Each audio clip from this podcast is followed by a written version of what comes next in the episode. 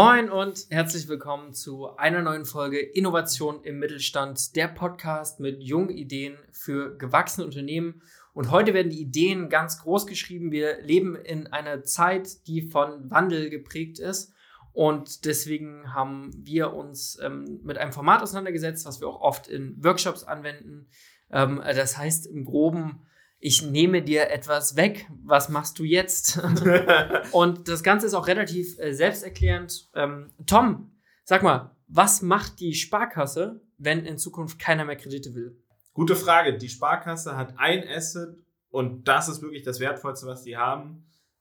Die haben eine sehr risikoaverse und dennoch wohlhabende Kundschaft. Ja. Das ist das Hauptding, was die Sparkasse hat. Und jeder weiß, der sich schon mal ein bisschen damit beschäftigt hat, ist es wirklich viel leichter, bei einer Filialbank einen Kredit zu kriegen, als bei einer Online-Bank. Meiner Meinung nach. Und jetzt ist die Frage, dieses Kerngeschäft fällt ja weg und sie haben aber immer noch dieses unheimlich wertvolle Asset. Mhm. Was die Sparkasse meiner Meinung nach nicht kann, sie kann diese Zielgruppe nicht wirklich verwerten. Mhm. Zumindest nicht mit allen Sachen, die ich die letzten zehn Jahre von der Sparkasse gesehen habe. Und das sage ich wirklich so, wie ich es meine. Ich habe kein gutes digitales Angebot dieser Bank gesehen. Also du empfiehlst jetzt der Sparkasse Osterzgebirge ähm, einen Podcast zu machen. Zum Beispiel, ich empfehle den.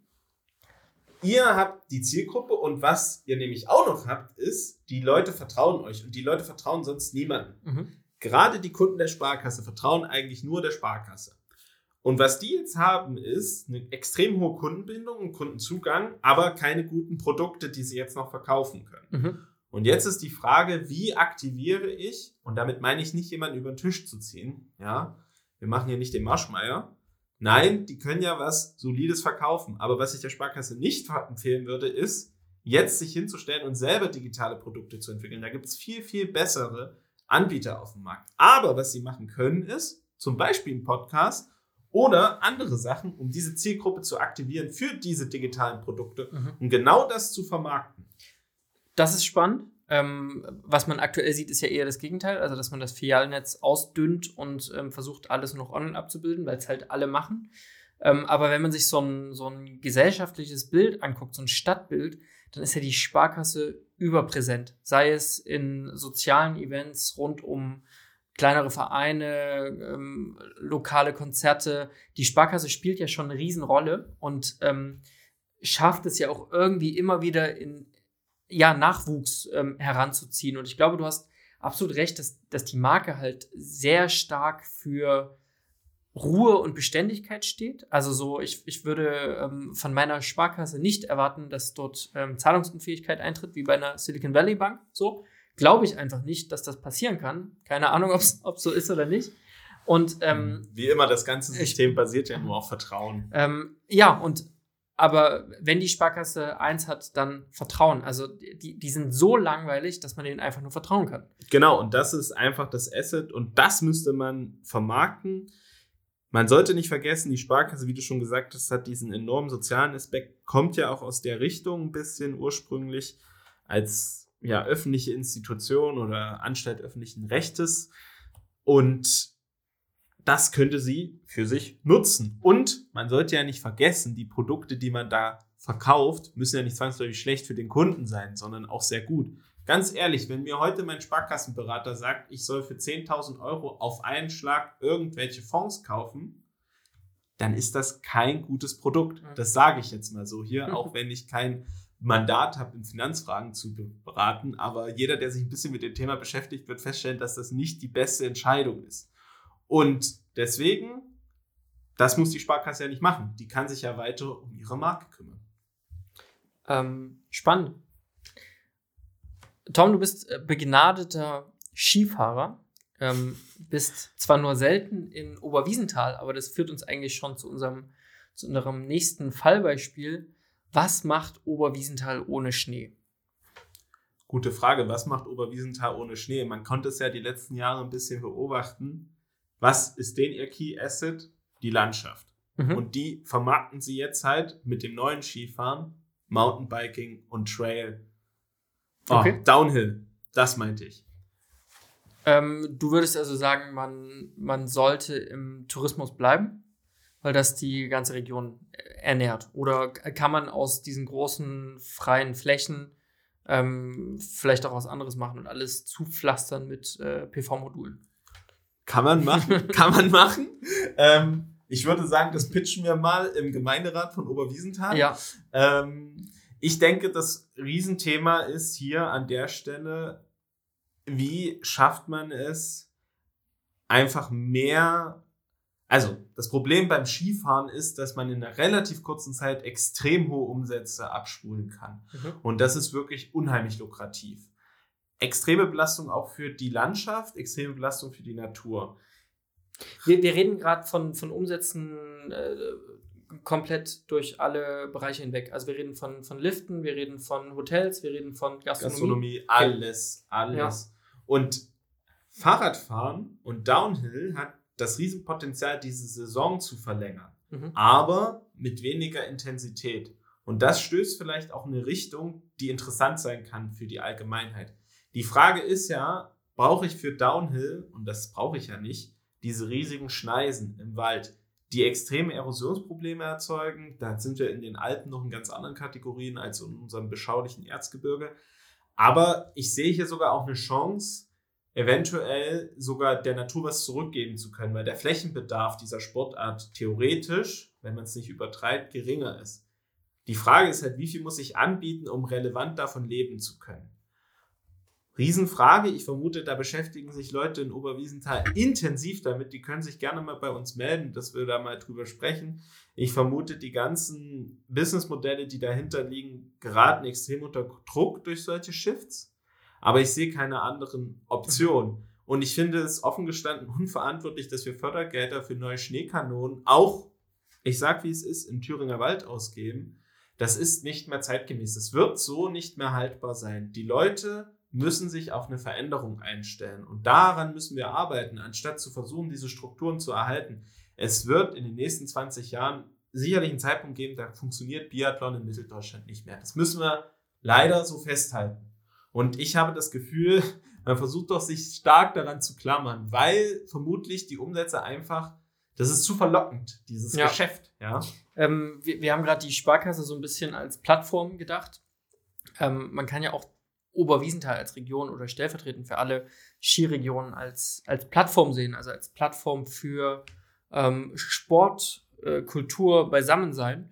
Ähm, wenn ich mir jetzt vorstelle, dass man das Ganze auf ähm, Zeiten ohne Schnee transformiert, ähm, dann ändert man ja plötzlich so ein bisschen die Spielwiese und ähm, ich konkurriere gerade in den Sommermonaten dann auch mit einem Mallorca zum Beispiel. Und ich weiß nicht, wie einfach da die, also wie, wie schafft man es, diese Region ähm, attraktiv zu machen, in dem viel breiteren Angebot, was es da gibt. Hast du da Ideen oder?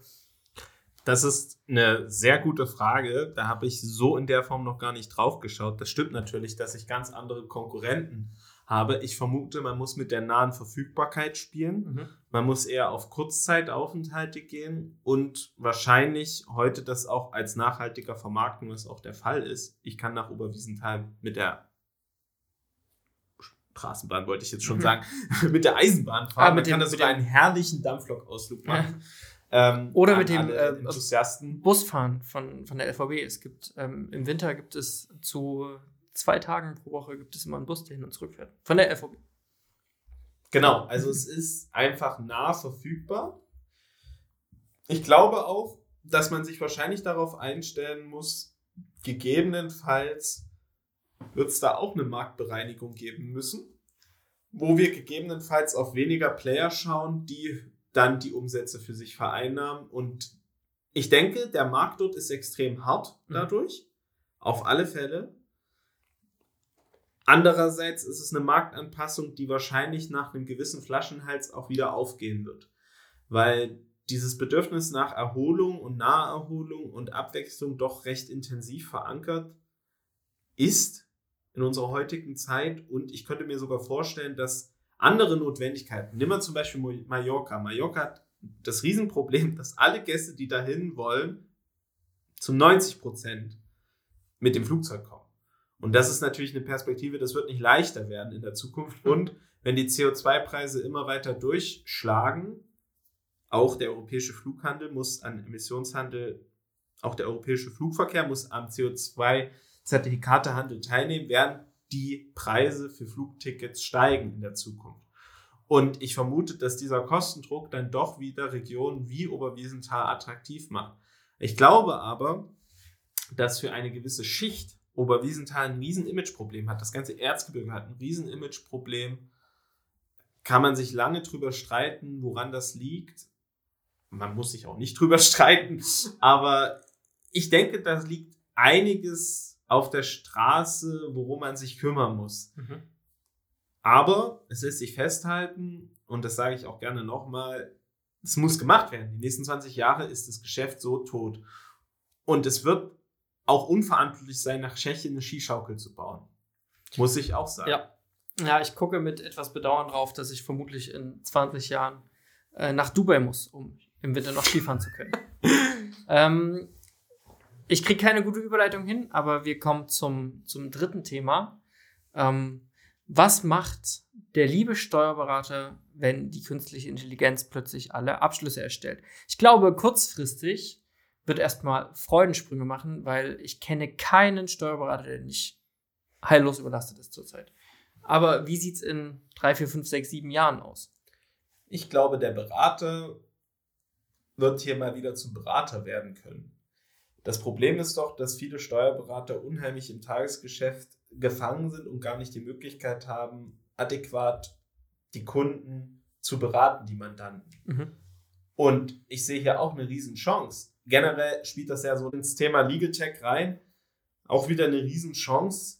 Ich sag mal so, am Ende des Tages gibt es ja heute schon solche Anwendungen, die durch geführte Fragebögen im Prinzip einfach einfachere Elster-Fragen stellen und dann ähm, bei Taxfix kann man seine Steuererklärung machen. Letzten Endes führt man auch nur die Elster-Fragen aus, ja. aber sie sind in einer Form aufbereitet, dass sie der Otto-Normalverbraucher auch versteht, ohne sich durch die ganze Hilfe zu klicken.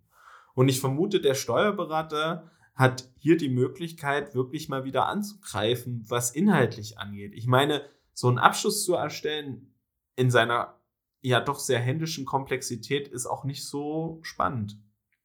Das Glaube ich auch. Und ich glaube auch, die meisten sind nicht Steuerberater geworden, um eben ähm, Zahlen von A nach B zu übertragen und diese Basis Sacharbeit zu machen.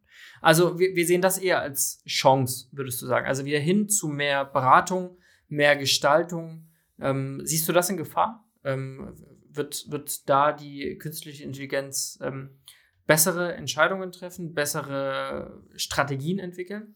Ich möchte das nicht ausschließen weil künstliche Intelligenz doch sehr systematisch Systeme durchdringen kann.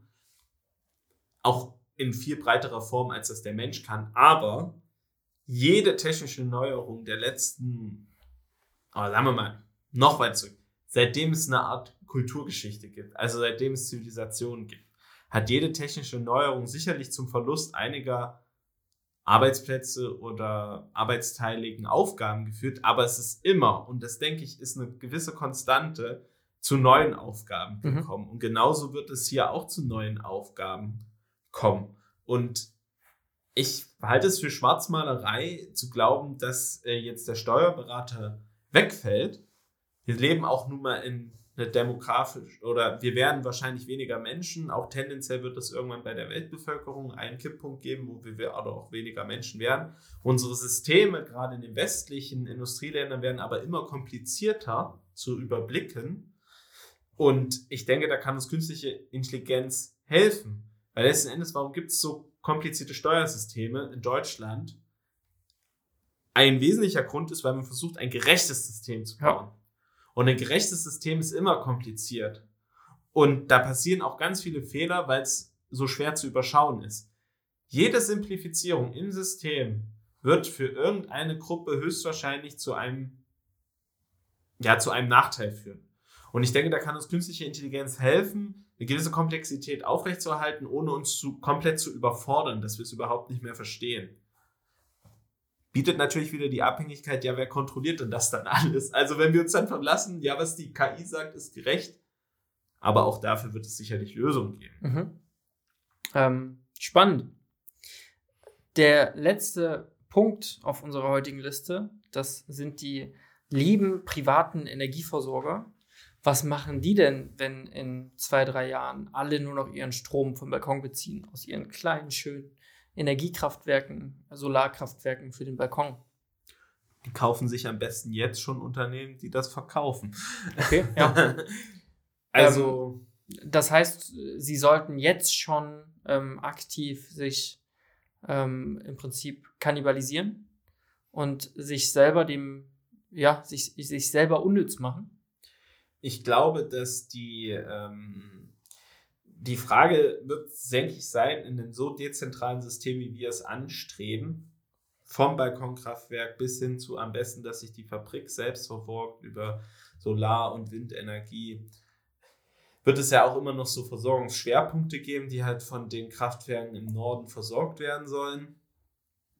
Ich bin mir unschlüssig, wo da die Reise hingeht, wie das in Zukunft verwaltet werden soll. Weil auf der anderen Seite schaut man mal auf Maßnahmen wie den Redispatch 2.0 und so weiter, also der Integration weiterer PV-Anlagen in die Gesamtnetzsteuerung, sehen wir auch genau gegenteilige Trends. Also mhm. wir sehen Netzbetreiber müssen intensiv daran arbeiten, überhaupt Zugriff zu kriegen auf diese ganzen Kleinstkraftwerke, um das Gesamtnetz zu steuern. Weil Strom, das ist physikalisch so, muss immer am besten dorthin sofort geleitet werden, wo er in dem Moment gebraucht wird. Wir können den einfach im Moment nicht gut speichern. Aber im Moment, ich glaube, das ist eine Riesenperspektive für solche Energieversorger, in Speichertechnologien als Netzspitzen zu investieren, als Puffer. Mhm. Also wenn ich heute die Möglichkeit hätte, ein Pumpspeicherkraftwerk zu bauen, als so ein Netz oder besser nicht gesagt Netzbetreiber, sondern als so ein Energieversorger. Energieversorger, vielen Dank, ähm, dann würde ich das auf jeden Fall tun. Ja. Oder in irgendwelche innovative Batterietechnologie, weil das ist was, wo man sagt, dass die ganzen Kleinkraftwerke nicht drankommen. Die mhm. werden es nicht schaffen, diese Dauerversorgung sicherzustellen. Wir werden viel mehr noch auf diese Technologie setzen müssen, wo wir einfach das Netz stabilisieren durch Speicherung. Mhm. Ähm, man sieht ja jetzt gerade den Trend, dass viele in, in neue Technologien rund um E-Mobilität investieren und dass viele ähm, Ladestationen von Energieversorgern betrieben werden. Ähm, das halte ich für einen absolut richtigen Weg, der letztendlich zu einem, ja, einem, einem Markenaufbau dient. Also die Preise sind ja größtenteils gleich überall. Also das ist kein Differenzierungsmerkmal von, von der Kilowattstunde, die du da quasi tankst. Ähm, aber man schafft es halt ultra nah am Kunden zu sein und ähm, die Zielgruppe zu ownen. Und ich glaube, auch dort ist ähm, ja mittlerweile zum dritten Mal in unserem heutigen Gespräch der Gedanke der richtige, dass ähm, ähm, Energieversorger sich als Plattform verstehen müssen und dass sie äh, aufklären müssen über ähm, neue Möglichkeiten der Energieversorgung, ähm, dass sie aufklären müssen über Technologie, dass sie die am besten auch anbieten können und ähm, auch in Zukunft sehr nah am Kunden sind, ob, obwohl sie gar nicht mehr so nah mit ihrer Kerndienstleistung da sind. Also, dass man beispielsweise es schafft, Wissen zu monetarisieren, was man ja hat. Man hat ja ein riesiges Domainwissen rund um, ähm, wie spare ich Energie, ähm, wie, auf, auf, auf welche Technologien setze ich und so weiter. Ja. Ich glaube, das ist ein ganz interessanter Gedanke, dass man sozusagen versucht, auch, wer sagt denn nicht, wenn ich der Energieversorger bin, dass ich diese Kraftwerke vertreibe, ganz aktiv. Ne? Also, oder das mit der E-Mobilität. Das finde ich einen sehr interessanten Einwurf. Ich denke, und das ist ja auch schon der ganz große globale Trend, wenn man auf E.ON schaut, zum Beispiel mit der Ab Spaltung in die, sagen wir mal, Bad, Bad Bank von E.ON, wo jetzt alle Dirty Kraftwerke sind und Inogi, ja. Inogi, wie auch immer, mhm. äh, wo die innovativen Energie, Energien versammelt sind. Das denke ich ist ja auch so ein Trend, der schon da gesehen wird. Ich glaube aber, ich fände es schön, wenn die Energieversorger auch verstehen, dass sie einen extrem großen Anteil daran haben, mit der Bevölkerung darüber zu kommunizieren, wie du das auch schon sagst, mit dem Domänenwissen. Ja, es ist so, und da gebe ich auch jedem der Skeptiker recht, dass ein Energiesystem, so wie wir das aufbauen, wesentlich komplizierter zu handhaben ist. Aber es ist mit den Technologien, die wir heute haben, nicht unmöglich. Und es ist auch sogar sinnvoll. Also weg von Zentralismus hin zu kleineren, dezentralen Versorgungen hat ganz viele Vorteile. Und das hat sich auch in der Geschichte schon oft gezeigt, dass dezentrale Ansätze sehr, sehr sinnvoll sind und viele Vorteile bieten. Und ich denke, dass wir das auch hinkriegen können. Wir schaffen das mäßig. Aber ich glaube, dass die Energieversorger das noch viel zu wenig konsequent spielen, dieses Thema. Sehr spannend. Ich glaube, wir haben auf ähm, alle vier Fragen ähm, Antworten gefunden. Und ähm, ich weiß auch, dass es da sehr viel Diskussionsbedarf gibt. Und ähm, lasst uns doch gerne wissen, was ihr von A, solchen Formaten haltet und B, ob ihr Sachen anders seht, ob, wir, ob ähm, ihr größere Experten seid in den einzelnen Domänen. Vielleicht haben wir Tourismusexperten, die ähm, gerne mit uns diskutieren möchten. Vielleicht haben wir Experten äh, der Energieversorgung, Steuerberater, äh, Sparkassenkaufmänner und Frauen. Ähm, meldet euch gerne an podcast.bylos.de. Wir wünschen euch allen noch eine schöne Woche und vielen Dank fürs Zuhören. for